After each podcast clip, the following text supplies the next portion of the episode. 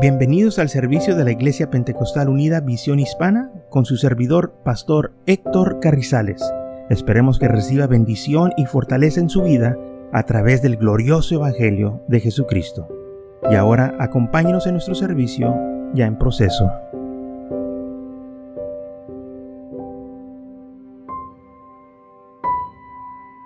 Gloria a Dios. Entonces vamos a continuar nuestra enseñanza, aunque dice la palabra del Señor, ocupados en vuestra salvación. Filipenses 2, 12. Por tanto, amados míos, como siempre habéis obedecido, no como en, la, en mi presencia solamente, sino mucho más ahora en mi ausencia, ocupados en vuestra salvación con temblor y temor. Tenemos que ocuparnos, tenemos que trabajar en nuestra salvación. O sea, no estamos trabajando para eh, ser salvos, ¿ok? Porque el Señor nos salvó en la cruz del Calvario, pero hay cosas que usted tenemos que hacer para mantener nuestra salvación. Tú tienes que cuidar tu salvación. ¿Ok? Tenemos que ocuparnos en nuestra salvación. No descuides lo que el Señor te compró en la cruz del Calvario. Tenemos que esforzarnos. El Señor dijo en Lucas 13, 24, esforzados entrar por la puerta angosta, porque os digo que muchos procurarán entrar y no podrán. ¿Por qué? Porque no se esforzaron. Quieren entrar, pero quieren entrar con sus morales, que quieren entrar con sus cargas y no se puede. Tenemos que dejar todo afuera para entrar por la puerta que nos lleva a la vida eterna. Entonces, usted y yo tenemos que ocuparnos en las cosas del Señor. El mundo se ocupa en sus cosas, nosotros nos ocupamos en las cosas del Señor. Jesús le dijo a, este, a María que él tenía que ocuparse en, eh, en, la obra de su Padre. Así también nosotros tenemos que ocuparnos en la obra de nuestro Padre y sobre todo en nuestra salvación. ¿Por qué tenemos que ocuparnos? Porque si no se ocupa en las en su salvación, la puede descuidar. Y si la descuida, puede perder su salvación. Yo sé que hay muchos que dicen que una vez salvo, todo el tiempo salvo. La Biblia no enseña eso. La Biblia dice que tú tienes que cuidar lo que tienes, retén lo que tienes para que nadie venga y tome tu corona. Tenemos que cuidar lo que se nos ha dado. En segundo libro de Pedro, capítulo 1, versículo 5, dice así, vosotros también poniendo toda diligencia, por esto mismo, añadir a vuestra fe virtud y a la virtud conocimiento y al conocimiento dominio propio y al dominio propio paciencia, a la paciencia piedad y a la piedad afecto fraternal y al afecto fraternal amor. Porque si estas cosas están en vosotros y abundan, no os dejará estar ociosos sin fruto en cuanto al conocimiento de nuestro Señor Jesucristo, porque el que no tiene estas cosas tiene la vista muy corta, es ciego, habiendo olvidado la purificación de sus antiguos pecados. Por lo cual, hermanos, tanto más procurar hacer firme vuestra vocación y elección, porque haciendo estas cosas no caerás jamás. Entonces tú tienes que ser firme tu vocación y elección. ¿Haciendo qué cosas? Añadiendo a tu salvación. Dice, añade a tu salvación, a vuestra fe, virtud. Y a la virtud, conocimiento. Entonces, hay cosas que yo y usted tenemos que hacer para crecer, agregar a nuestra fe. Y la Biblia nos dice que tenemos que ponerle virtud. ¿Qué quiere decir virtud? Acuérdese que hay cosas que nosotros tenemos que hacer el Señor ya hizo su parte, ya nos salvó. Ahora nos toca a nosotros. Señor, ayúdame a hacer lo correcto ante tus ojos. O sea, esa es, virtud. Ser lo correcto, ser lo moral, ser lo que es noble, ser... Ayúdame a hacer cosas buenas, Señor. Ya no quiero engañar como yo engañaba antes. Porque si usted era una persona que engañaba, que andaba mal, la carne se acuerda de esas cosas y de repente el enemigo va a querer venir y eh, tratarlo de que usted siga engañando. Usted va a tener que decir no, porque al Señor no le agrada. No, eso no es correcto. Yo, yo ya sirvo a Cristo y quiero hacer lo mejor para Él. Si antes era una persona que agarraba lo ajeno, ahora ya no quiere tomar lo que no es suyo. Cuando el enemigo viene y lo tenta y le ándale, agárralo, cabo, tienes tu necesidad. No, yo no puedo hacer eso ya, porque ya sirvo al Señor. No tengo por qué robar. Ahí le dice, no robarás. Y dice, hermano, pues yo nunca he robado. Mire, todos en un momento u otro, cuando andábamos en el mundo, agarramos cosas que no nos pertenecían, aún por más pequeñas. Tomábamos cosas que sin, sin pensarlo, pero era de alguien más. Y usted lo tomó. Eso es robar. Otra gente, pues, ha robado bancos. pero es lo mismo, robar, tomar lo ajeno. Entonces la Biblia dice que agrega tu fe virtud. Entonces, virtud tiene muchas palabras sinónimas que quiere decir que seas una persona de respeto, que seas una persona pura, que tengas buenas éticas, buenos principios, una persona sin reproche, o sea, que, te, que tengas buen testimonio. Amén. Que si pides en prestado, que regreses lo que te prestaron. Antes quizás se te olvidaba. Amén. O, decías que se te olvidaba porque no tienes intenciones de regresarlo. Pero ahora en Cristo Jesús lo vas a regresar. ¿Vio la diferencia? Porque mucha gente pide prestado con intenciones de no pagar para atrás. Eso están robando. Pero ahora nosotros en Cristo Jesús tenemos que actuar diferente, pagar para atrás lo que debemos. Eh, hace tiempo fui a Houston y me acordé que un, hermano me este, había ordenado una taza. Este, y llegué allá y le dije, ¿sabes qué, hermano? Se me olvidó la taza. Y dice, ahí la tenía. Y dice, se me olvidó. Y, hace tiempo que él había ordenado. Y me dijo su esposa, si no le, hubiera dicho nada, hermano, no se acuerda.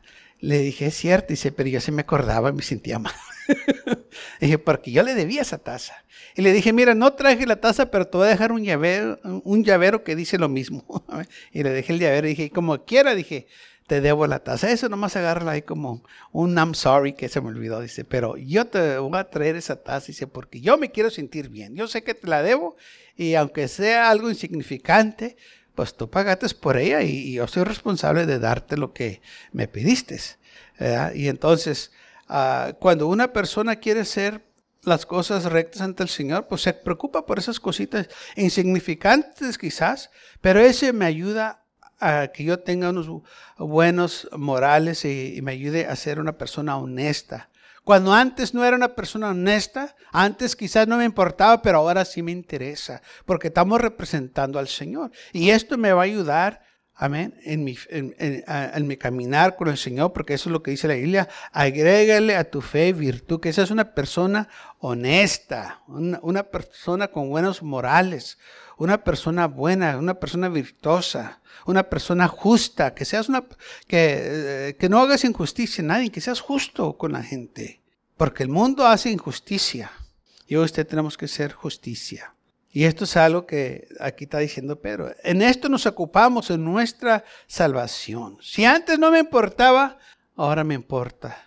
Si antes no me importaba qué es lo que la gente dice de, mi testimonio, ahora sí me interesa mi testimonio, porque ahora estamos representando al Señor. Y a la virtud, conocimiento. O sea, usted y yo tenemos que tener conocimiento de las cosas de Dios.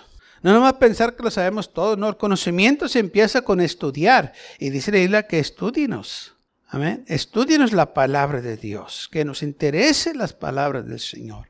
Sabe que muchas de las veces nosotros eh, este, no ponemos atención o tantos énfasis en las cosas de Dios como debemos. Y, y, yo todo el tiempo estoy viendo cómo el mundo sirve a, este, a lo que ellos tienen y, la iglesia, cómo sirve el Señor. Sabe que hay gente eh, este, que están entusiasmados por el deporte y se saben todos los nombres de los buenos peloteros. Todos. Hay otros que se saben todos los nombres de los, de, los artistas. Otros se saben quién cantó qué canto y, se saben todo. Y mira nomás cómo es, se saben. Pero lamentablemente hay muchos que no se saben los libros de la Biblia en las iglesias. Esa es vergüenza para nosotros. ¿Cómo es posible que el mundo se interese tanto en lo que ellos aman y nosotros no? ¿Mm? Y saben, y, hay otros que los que les gusta la pesca, saben quién fue el que pescó el pez más grande y, y lo puede... Dije, mira nomás, ¿por qué? Su corazón está en eso, su mente está en eso. Ellos viven para eso. Nosotros vivimos para el Señor y nos, debe de interesar lo que dice el Señor, lo que dice su palabra. Amén. Por eso dice la Biblia, agrégale tu uh, virtud conocimiento.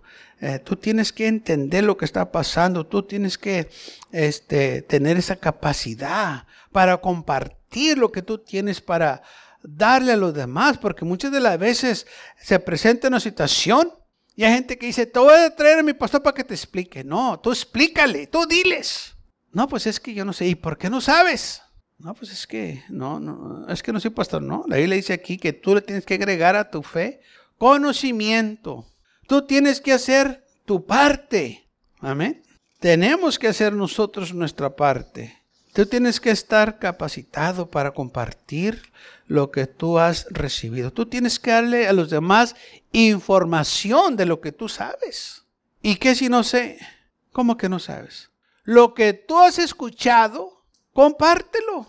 Esto es lo que tienes que hacer, de eso se trata el Evangelio. Lo que yo he recibido, lo estoy compartiendo con ustedes. Y si usted, lo que usted ha recibido de mí, lo comparte con alguien más, alguien más va a recibirlo y también lo van a compartir. ¿Mm? Y todo nomás se trata de compartir lo que hemos recibido, hermanos, y no nos damos cuenta del impacto que vamos a hacer. No sabemos a, qué persona le estamos administrando que esa persona Dios la va a usar para cosas grandes. Yo fui a visitar cuando estaba en el Instituto Bíblico a, un primo mío que, vivía ahí y le empecé nomás a testificar, a hablar de las cosas del Señor. Y con el tiempo se convirtió y dio se vida al Señor. Gloria a Dios. Pero aparte de eso, el Señor también le habló para predicar. Y él se ganó a sus sobrinos y ella se ganó también de su parte a sus sobrinas y se ganaron a más gente. ¿Quién iba a saber que eso iba a suceder? Yo nomás le hablé lo que yo sabía. No le hablé algo eh, nuevo, espectacular, no, eh, para impresar, darle una buena impresión. No, nomás le dije lo que yo había recibido, se los compartí con ellos. Así también nosotros. Comparte lo que usted tiene. La gente le interesa lo que usted tiene. Porque yo no sabía hasta que después ella me dijo, dijo, yo me acuerdo cuando tú venías, dice, y nos hablabas. Dijo, y me acuerdo cuando te ibas. Me, decía la, me dice la prima. Y yo le decía a tu primo, dice, yo quiero, dice, lo que tu primo tiene.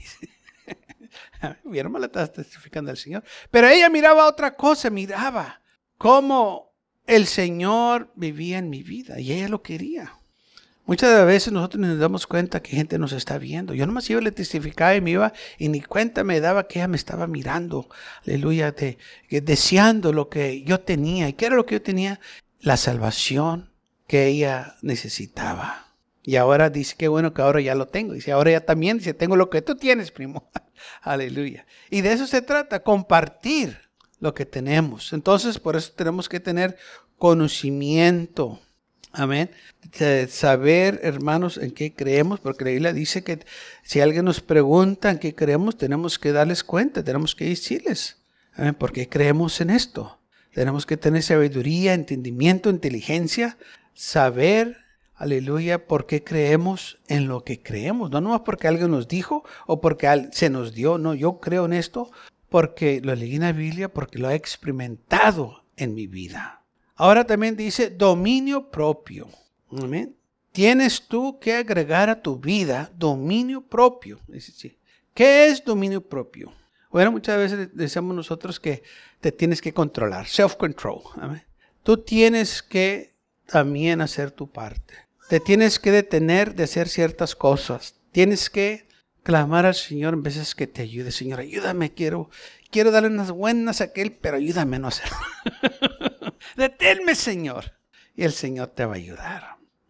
Sí, porque va a haber situaciones en que la gente te va a irritar, te va a decir cosas y, y, tu naturaleza humana va a querer pues defenderte y decir cosas, pero es mejor veces pedir al Señor que nos ayude. Decir, Señor, ayúdame, no decir nada, Señor. Porque, mire, es muy fácil decir cosas. Usted se puede defender. Pero lo que va a suceder es que el enemigo después lo va a usar contra usted. Mira, y es cristiano y mira lo que me dijo. Mira lo que... Y nunca se les va a olvidar. ellos pueden decir lo que ellos quieran. Pero cuando se trata de nosotros, ah, mire, y es cristiano. Ahí está. So, muchas veces nosotros le damos esa arma para que las usen contra nosotros. Por eso es donde dice el dominio propio, self-control, contrólate, porque eh, por eso te está picando el enemigo para que reacciones y, quizás si tienes razón y te puedes justificar y todo, pero él te la va a voltear y la va a usar de una manera negativa contra ti. Y el dominio propio, paciencia, es donde dice, tienes que ser paciente y esperar en el Señor. El Señor te va a ayudar.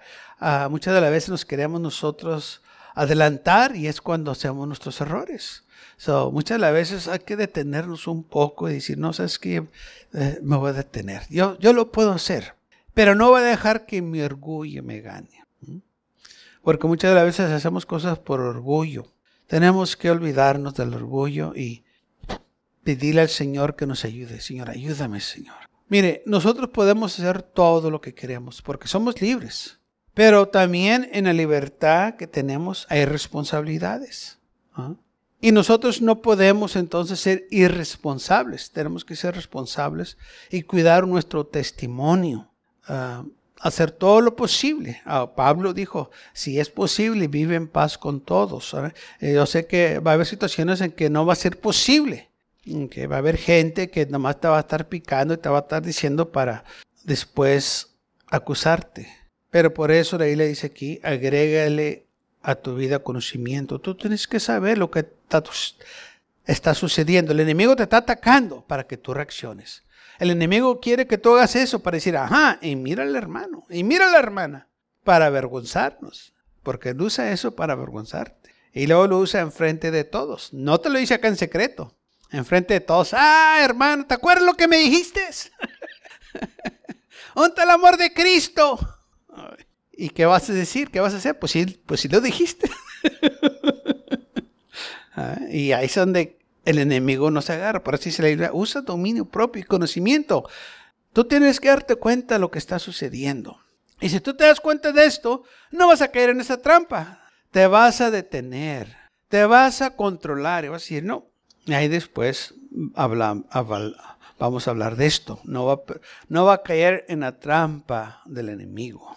No estoy diciendo que nos debemos de dejar patear por la gente eh, y que nos haga daño. No, estoy, estoy diciendo que hay situaciones en que nosotros mismos les damos ocasión al enemigo. Es mejor retirarnos para que el enemigo no use nada contra nosotros. Es mejor apartarnos de esas personas o esas situaciones porque así nos vamos a evitar muchos problemas. No le demos ocasión al enemigo, hermanos, de que tome ventaja de nosotros. Y en la paciencia, piedad. Recuerde que está representando al Señor. Sí, va a haber situaciones en que tenemos que mostrar misericordia, gente que quizás nos ha maltratado, nos ha dicho cosas, pero tenemos que mostrar misericordia y hablarles del Evangelio para que vengan ellos también a los pies de Jesucristo. Y luego dice a la piedad afecto fraternal. En la iglesia hay que amarnos unos a los otros. Amén. Eh, nuestros hermanos, amigos, eh, porque muchas de las veces, eh, aún en, las iglesias, parece que a veces nos ofendemos. Y, esto es, este, muchas de las veces, este, es intencional, pero hay gente que lo toma muy personal y nosotros tenemos que acordarnos, sí, hay veces, hay situaciones que en veces ofendemos a alguien sin darnos cuenta. Cuando esto suceda, usted tiene que ser una persona madura, aprender que estas cosas pasan, así como usted puede ofender, otros también lo pueden ofender. ¿eh? Estamos en la misma situación y ¿qué hacemos? Bueno, nos perdonamos unos a los otros, enseñamos amor fraternal y seguimos adelante, porque así tiene que ser. Es como en las familias. En las familias, cuando todos estamos niños en la, en la casa, pues nos decíamos cosas y nos peleábamos y luego después nos contentábamos. No era así. A lo menos así era en, mi casa, que éramos 10. Y estaban, ay, que tú y que este, que el otro. Y después estábamos todos juntos jugando y comiendo y como si nada. Así debe ser en la iglesia también. todos somos hermanos, ¿sabes? Nos olvidábamos. Y luego, ¿sabe? Lo, este, cuando así salíamos mal nosotros y nos peleábamos entre los hermanos, si alguien más venía y me hacía a mí daño, estos que estaban peleando conmigo me defendían y peleaban con los demás. Así es la familia. ¿Mm? Entonces nosotros somos familia también en Cristo Jesús. Va a haber cosas, hermanos, que, ¿sabe? No vale la pena este, enojarnos por lo que sucedió o muchas de las veces hay gente que prefiere irse de la iglesia. Es lo peor que uno puede hacer, porque lo que está demostrando es que no quiere perdonar a su hermano y prefiere irse. Dice, es que me hicieron mal. Yo sé que en veces, como le dije, en veces nosotros nos ofendemos. Pero donde quiera es lo mismo. Aún en su trabajo es lo mismo. ¿Qué tantas veces le han hecho mal su trabajo? Y todavía está ahí. Le han hecho caras. Y todavía está ahí. Han hablado mal de usted. Y todavía está ahí. Lo han robado. Y todavía está ahí. ¿Por qué en el trabajo si no se puede hacer tanta cosa y en la iglesia no? ¿Ya la diferencia? Porque alguien nos ha dicho, no es que en la iglesia todo tiene que estar bonito y, y, y, y florento y todas las cosas. No es así. Oh, rose y todo. No, somos humanos. Y hay veces que hay palabras que nosotros nos decimos que a veces no salen bien o, o, no las pensamos antes de decirlo y, y, alguien más tomó ofensa de ello. Ok, por eso dice leer aquí, tiene que ver al uh, afecto fraternal, afecto fraternal, que es amor a los hermanos, porque así no vamos a estar nosotros pensando que alguien nos está atacando o que alguien tiene algo contra nosotros. No, tenemos que tener conocimiento. hay, hay, cosas que pueden decirme intencionalmente y yo, no, y yo no voy a tomarlo personal. Y si nosotros tomamos esto, hermanos, eh, vamos a ser personas fuertes en Cristo Jesús. Okay. Va a haber eh, avivamiento, va a haber crecimiento en la iglesia, porque se va a sentir el amor. Hay cosas que suceden y se arreglan en la iglesia. Como le digo, hay cosas que suceden en su trabajo y usted todavía está en el trabajo. ¿eh? Eh, no levante su mano, pero ¿qué tantos han salido mal en la tienda? Que en la tienda hace un, la cajera o el manager o algo no, pues no hizo lo que usted quería y se molestó y se fue enojado para la casa. Pero regresó para atrás a comprar. ya no vaya, ya se enojó. No, pues es que tengo, exacto, así también en la iglesia. Véngase como quiera, se enojó se gustó, véngase. Si lo hace eso en la tienda, ¿por qué no lo puede hacer aquí en casa? Allá se le pasa, porque aquí no se le puede pasar. Eh, o sea que tratamos la iglesia diferente y no debe de ser así. es al contrario, debemos de ser más bondadosos, más pacientes con nosotros, porque todos estamos en lo mismo. Queremos ser salvos. Queremos que todos sean salvos. Queremos que todos nuestros hermanos sigan adelante. Queremos animarnos unos a los otros. De eso se trata. Por eso dice, si hacemos estas cosas, como dice aquí la palabra del Señor, versículo 9, estoy leyendo segundo de Pedro 1, 9, porque el que no tiene estas cosas tiene la vista muy corta o tiene la mirada muy corta. Es ciego, habiendo olvidado la purificación de sus antiguos pecados. Por lo cual, hermanos, tanto más procurar hacer firme vuestra vocación y elección, porque haciendo estas cosas, las que hablamos de ellas, ¿qué va a pasar? Si haces estas cosas, no caerás jamás. Si tú pones esto en práctica en tu vida, tú no vas a caer. O sea, tú no te vas a rebalar para atrás al mundo otra vez.